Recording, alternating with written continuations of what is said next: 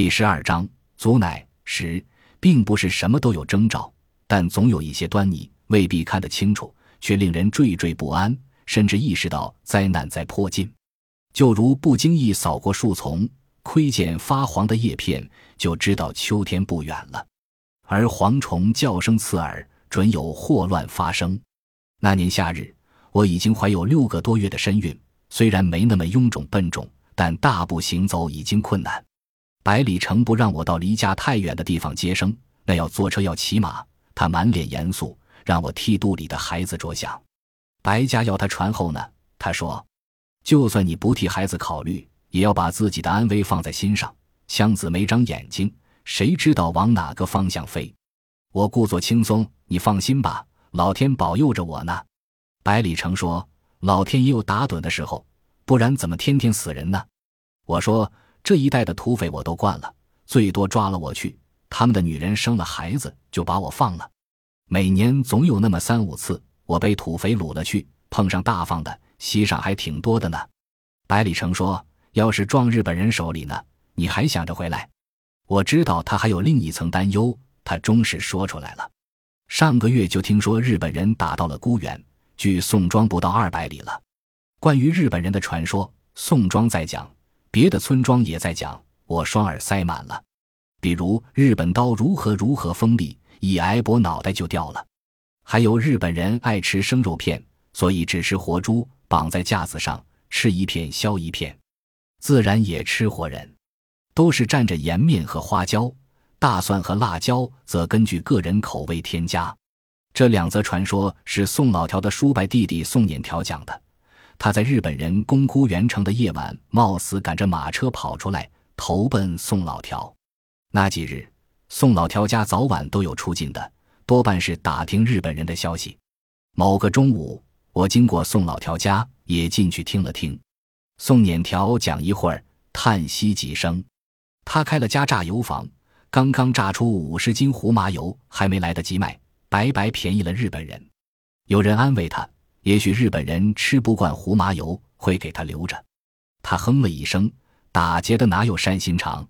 就是到了，往里撒尿也不会留着。又有人问他扔下榨油坊心疼不？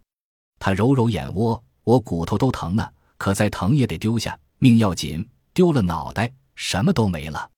我听不下去，出来了。世道已经够乱了，又跑出日本人，好像活着就没个消停的时候。百里城听到的肯定更多，所以更加忧心。我安慰他：“还远着呢，就是长了翅膀，也要飞半天。”百里城跺脚：“你要把我急死呀？不行，就是不行。”我撇嘴，老说自己十几岁便满世界跑，可胆子还没个芝麻粒大。你怕，我不怕。百里城说：“这不是怕不怕的问题，一旦什么都没了，我叫他闭嘴。”百里城舌头翻得更快了，都是无可辩驳的理由。我招架不住他的粘缠，向他妥协。百里城俯下身，在我隆起的肚上亲了又亲。但有接生的上门，我就把他的劝解和警告丢到脑后，没有任何人能拦住我。七月的某个黎明。我被噩梦惊醒，在梦里，一群看不清面目的人追赶着我。我绊了一跤，好像真的跑了远路。我双腿酸涩，心跳如鼓。窗户上端帘没盖住的地方已经发亮，屋子仍然昏暗。百里城、李桃、李夏尚在熟睡。就在那时，我听到几声古怪的声音，像老鼠在啃咬木头。百里城手巧，自己做了四个老鼠夹，屋里屋外都放了。家死八九只老鼠呢。入春，鼠家再没想过，百里城并未收齐，说来一只灭一只。难道鼠家失灵了，还是老鼠变得狡猾，知道怎么躲避了？我竖起耳朵，那声音却没了。我坐起来，正欲穿衣，百里城醒了，问怎么了。我拍拍他，说睡不着，躺着难受。百里城说还早着呢。我不耐烦。你睡你的，百里城问：“又有接生的活来了？”他以为我又听到了远方的脚步。我摇摇头，默默的穿衣服。百里城忽地坐起：“你别骗我！”我说：“又不是见不得人的事，骗你干什么？百里城玉口气说：“那就好。早饭是贴锅饼，喝剩的小米粥。三个月前，百里城就买回十斤玉县小米，那是让我坐月子喝的。他吹嘘以前都是供给宫廷的，所以叫贡米，粘度大，寻常人家用来做浆糊。还说张家口的城墙结实，就因垒墙的粘合料用了玉县小米粥。昨日是百里城的生日。”我熬了半锅小米粥，百里城有些心疼，确实比寻常的小米粘度大。一个锅饼还未吃完，我又听到了，不是老鼠啃咬木头的声音，是另一种模糊却亲切。我忽然感觉不到油面锅饼的滋味了，嚼得很慢很慢。百里城觉察到了，问：“怎么了？”我说：“没怎么呀，你这是怎么了？”神经兮兮的。百里城忧心忡忡。没怎么就好，我笑笑。你天天胡思乱想，就不怕赶毡出错？百里城哼一声，闭着眼睛，我也能赶。突然停住，他听到了门口的声音，不止他，李桃和李夏也听见了，都扭头望着院子。而我已经跳下地，快速穿上鞋。来人一高一矮，均灰头土脸，却难掩焦急与疲惫。矮的牵着驾车的花牛。花牛一个犄角竖得高高的，像传说中的独角兽。高个嘶哑着问：“这是乔师傅家吧？”我说是。他的目光突然炸裂，见出惊喜和惶惑。你就是？我说没错，我就是。他哈一声，回头对矮个说：“好运气。”我说：“喊我接生吧。”高个频频点头。你一下就猜对了，果真是神仙呢。我是草哥接的。和弟弟赶了一夜路，我说：“那你们也饿了一夜吧？”便让两人进屋吃饭。高可说：“带着干粮呢。”他先从车上抱下一捆草喂牛，然后从背包里掏出面饼和弟弟吃起来。我说：“洗洗脸吧。”他说：“洗了也没用，一会儿又当灰了。”我便让李桃和李夏各端一碗水给他们。我收拾好包裹，百里城挡在门口。你知道草哥街在什么地方吗？他又急又恼，我说：“管他哪里，他们能来，我就能去。”百里城说：“草哥街归孤远，距县城也就六七十里。”我说：“你打听的可真细，再远也没后草地远。”百里城提高声音：“这不是远近的问题，你怎么就不明白呢？”我当然明白，可他们走了一夜的路，就为了请我，我能不去吗？百里成说：“你张不开嘴。”我跟他们说：“我说，要是请我看戏，我肯定不去。可他们是请我接生。”百里成说：“离了你，难道人家生不出孩子？你是我老婆，我就不让你去。”我冷着脸让他让开。百里成哼一声，就是堵着不动。我恼了：“百里城，你要是明事理，就让开。生孩子是大事，不能误，你不知道。”百里城的语气软下来。你要在路上生了咋办？我更没好气，生了也没事，肯定毫发无伤的给你抱回来。百里城说：“咱不稀罕那份喜赏，我多赶一块毡就有了。”我推他一把：“你以为我是图喜赏吗？”百里城说：“我知道你不是图那个，可求你别去了啊！”我说：“我没工夫和你废话，让开。”百里成说：“我今天就不讲理了。”我反身进屋。从敞开的窗户钻出去，落地就被李桃和李夏抱住，央求我别去打仗的地方。好你个玉县猴子，心思动到孩子身上了！我又气又好笑。百里成站在不远处，脸板着，但我还是窥见了他眼底的得意。这得意让我不是，哪怕是为我好。我没有斥责李桃和李夏，请我的人就在门口，不能失态。我摸摸李夏的头。娘这么做必有娘的道理，长大你就懂了。松开，自己玩去。我平静地注视着李夏，李夏的手慢慢松开，自己掉下的肉什么脾性我还不清楚吗？我开开李桃的泪珠，别哭，哭就不漂亮了。你是姐姐，该更懂事。我轻轻拨开他的胳膊，他没再抓我。百里城仍竖着如拴马石，我昂着头从他身边走过，他没动。高个和弟弟从地上站起来，他们大概听到了，紧张地问我能不能去。我扬扬包袱，现在就可以走。弟弟突然伏卧在地上，让我踩住他的背上车。我摇摇头，绕过他，爬到车上。弟弟驾车，高个坐在车尾，双手抓着车帮，环护的架势。兄弟俩的样子不像是请接生婆，而是请了尊佛。我说：“你那么抓着多不舒服，我掉不下去的。”高个说不碍事。有感激的说来的路上和弟弟还担心，怕请不到，没想我应得这么痛快。我说你们那里没接生婆吗？跑这么远？高个说有是有，只是犹豫一下说上一个没活下来，听到我的名气就不想再让那个接。我问你是丈夫吗？高个用下八指指车辕上的弟弟，小声说我和弟弟都是兄弟俩合娶媳妇，我见得多了。并不奇怪，高个说家穷，实在没法子。他和弟弟合娶一个还算好的，他们村有弟兄仨娶一个媳妇的。末了又说他和弟弟相处的好，没打过架。我说你俩看着就是厚道人。